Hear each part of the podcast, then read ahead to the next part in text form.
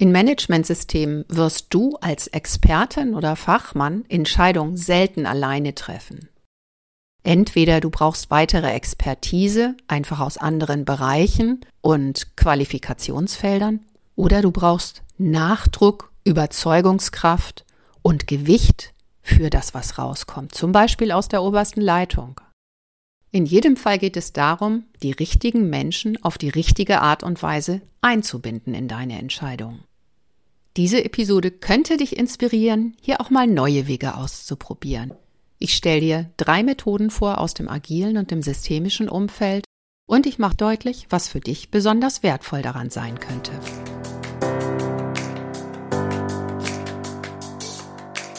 Mehr ach so als ISO. Willkommen zu dieser Hörreise für selbstbewusste Managementsysteme.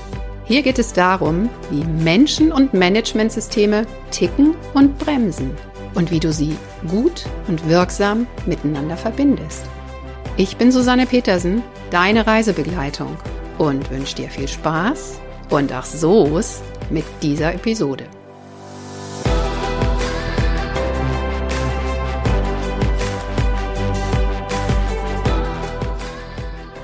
Ja, hallo, da bin ich wieder und mit mir immer noch das Thema Entscheidungsfindung. Da sitzt man stundenlang in so einem Zoom-Meeting und am Ende wird eine Entscheidung gefällt, die völliger Schwachsinn ist. Kommt dir das bekannt vor? Diesen Frust gibt es sicherlich nicht nur in Managementsystemen. Meetings abzuhalten, bei denen nicht klar ist, wer auf welche Art und Weise entscheidet, ist ziemlich verbreitet und Meeting-Teilnehmer, die viele Stunden in diesen Meetings verbringen, ohne genau zu wissen warum, gibt es, glaube ich, auch genug. Das ist Grund genug für mich, diesem Thema hier noch eine weitere Folge zu widmen. Wie werde ich vorgehen heute? Am Anfang mache ich mal kurz deutlich, wie nicht. Also, welche Vorgehensweisen bei der Entscheidungsfindung total nerven und wirklich kontraproduktiv sind. Danach kommt das Wie denn nun, also Vorschläge, wie Entscheidungsfindung richtig rundlaufen kann. Und danach fasse ich nochmal zusammen und leite den ein oder anderen Praxistipp für dich ab. Lass uns anfangen. Was geht gar nicht? Hier werde ich jetzt richtig ein bisschen persönlich und du wirst merken, dass ich schon in einigen ziemlich üblen Entscheidungsfindungssitzungen gesessen habe. Was mich in solchen Situationen unglaublich ärgert, sind folgende Dinge. Und die kommen dir bestimmt auch bekannt vor. Zum einen finde ich es völlig schräg, wenn für ganz nebensächliche und unwichtige Entscheidungen über eine Stunde diskutiert wird. Muss ich wirklich stundenlang Argumente hin und her wägen, wenn es um die Frage geht, was essen wir heute zum Nachtisch? Was ich auch total übel finde, das ist die Tatsache, dass für wichtige und komplexe Entscheidungen, wo es wirklich auch erstmal darum geht, ganz viel Informationen auszutauschen und auf den gleichen Stand zu kommen, zu wenig Zeit gibt. Also hier hat man keine Zeit, Dinge zu klären und dann wird die Abstimmung oder Entscheidung auch noch übers Knie gebrochen. Auch nicht so sinnvoll. Wenn ich dann eingeladen bin, finde ich das ja erstmal prima. Meine Expertise ist gefragt. Ich bin vor Ort um bei irgendwas Wichtigem mitzumachen und meinen Beitrag zu leisten. Was ich dann aber überhaupt nicht gut finde, ist, wenn ich das Gefühl habe, ich werde gar nicht gefragt. Also ich bekomme keine Zeit, meinen Beitrag zu leisten. Oder ich muss mich richtig gehen vordrängeln, um überhaupt mal zu Wort zu kommen. Das ist ärgerlich, das ist anstrengend und das macht überhaupt keinen Spaß. Was auch nicht schön ist, ist, wenn ich zwar Dinge sagen kann, auch Argumente bringen kann, aber ich das Gefühl habe, dass keiner so richtig zuhört. Das ist ein Ping-Pong von Argumenten, aber niemand geht auf meine ein. Naja, und was ich auch nicht so schön finde, ist, wenn am Ende dann einfach eine Entscheidung irgendwie gefällt ist und keinem so richtig klar ist, nach welchen Kriterien ist hier entschieden und wer hat hier eigentlich entschieden und warum. So, das war jetzt das Wie nicht und zwar ganz persönlich kommentiert von meiner Seite. Du darfst gerne überlegen, was dich an solchen misslungenen Entscheidungssitzungen am meisten spürt. Okay, kommen wir jetzt zu dem, wie es denn sein könnte. Hier fische ich wieder im großen agilen Teich, denn da gibt es, wie schon angekündigt, wunderbare Entscheidungsverfahren, denn hier ist ja die oberste Überschrift nicht mehr der Chef entscheidet, sondern die, die Bescheid wissen. Hier will man im Wesentlichen dann auch bezwecken, dass die oberste Leitung kein Flaschenhals ist und Entscheidungen schnell, zielgerichtet und effizient gefällt werden können. Natürlich kann ich jetzt nur Methoden anreißen und es gibt sicherlich auch viel mehr, aber sie machen vielleicht schon mal ein bisschen Appetit auf andere Wege.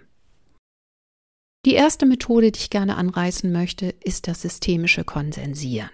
Systemisches Konsensieren ist ein Verfahren, bei dem es nicht darum geht, Pro-Argumente zu tauschen und danach zu entscheiden, sondern im Wesentlichen Kontraargumente oder Bauchschmerzen. Das kann man schön visualisieren, denn da geht es einmal darum, die verschiedenen Optionen aufzulisten. Wenn du ein privates Beispiel nimmst, dann könnten es drei verschiedene Urlaubsorte sein. Und wenn dann in der Familie darüber abgestimmt wird, wo man hinfährt, dann äußern alle Familienmitglieder jeweils einmal ihre Bauchschmerzen zu dem jeweiligen Ziel. Also kann das sein, dass der Vater nicht an die See fahren will und deshalb eine große Sechs dahin schreibt und unheimlich gerne aber in die Berge möchte und da dann halt eine Eins hinschreibt oder eine Null sogar. Und alle anderen machen es ganz genauso. Und gewinnen tut dann der Urlaubsort, bei dem die wenigsten Bauchschmerzenpunkte kommen. Das nächste Verfahren, der sogenannte Konsent, geht noch weiter darüber hinaus. Es wird auch über Widerstände oder Einwände geredet aber es wird nicht nur schlicht bewertet und dann das Ergebnis abgeleitet, sondern es wird sich auch um diese Einwände gekümmert.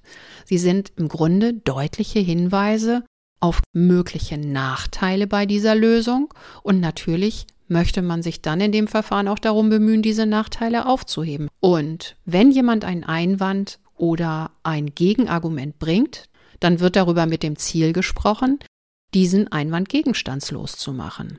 Will also die Familie über die Urlaube diskutieren und der Sohn sagt, er will nicht an die See, weil er nicht schwimmen kann, dann könnte man diesen Einwand so beheben, dass man sagt, okay, mach vorher einen Schwimmkurs. Und damit ist dieses Argument dann auch kein Gegenargument mehr, kein wirksames. Eine schöne Variante an dieser Stelle ist, wenn der Einwanderheber oder die Erheberin das Ganze gleich mit einem Vorschlag begleitet, diesen Einwand gegenstandslos zu machen. Also, wenn der Sohn das selbst macht. Ich will nicht mit an die See, weil ich nicht schwimmen kann, aber ich könnte ja noch einen Schwimmkurs machen vorher. Okay, und die letzte Methode ist das Tetralemma von Matthias Wager von Kiebit und Insa Sparrer. Tetralemma ist auch eine Methode aus dem Systemischen und was ich daran so faszinierend finde, ist, dass Tetralemma endgültig Schluss macht mit einer Entweder-oder-Entscheidung. Es ist von vornherein klar, es gibt auf jeden Fall mehr als zwei Lösungen. Im Tetralemma gibt es entweder das eine oder das andere, dann gibt es beides gemeinsam oder keins von beiden. Und als allerletzten Punkt macht man sich nochmal Gedanken darüber, ob es noch was ganz, ganz, ganz anderes geben könnte, als all die Dinge, die man bis jetzt überlegt hat. Also Tetralemma führt einfach über Umwege im Zweifel zu einem ganz anderen und wesentlich kreativeren Ergebnis. So könnte es dann dazu kommen, dass unsere Familie weder an die See noch in die Berge fährt, sondern sich einfach gemeinsam einen Schrebergarten einrichtet, was sie schon jahrelang vorhaben.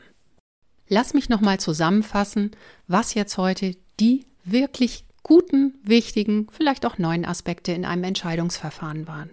Also es gibt wesentlich mehr als einfach nur abzustimmen, die Hände zu heben oder Nächte durch bis zum Konsens zu diskutieren.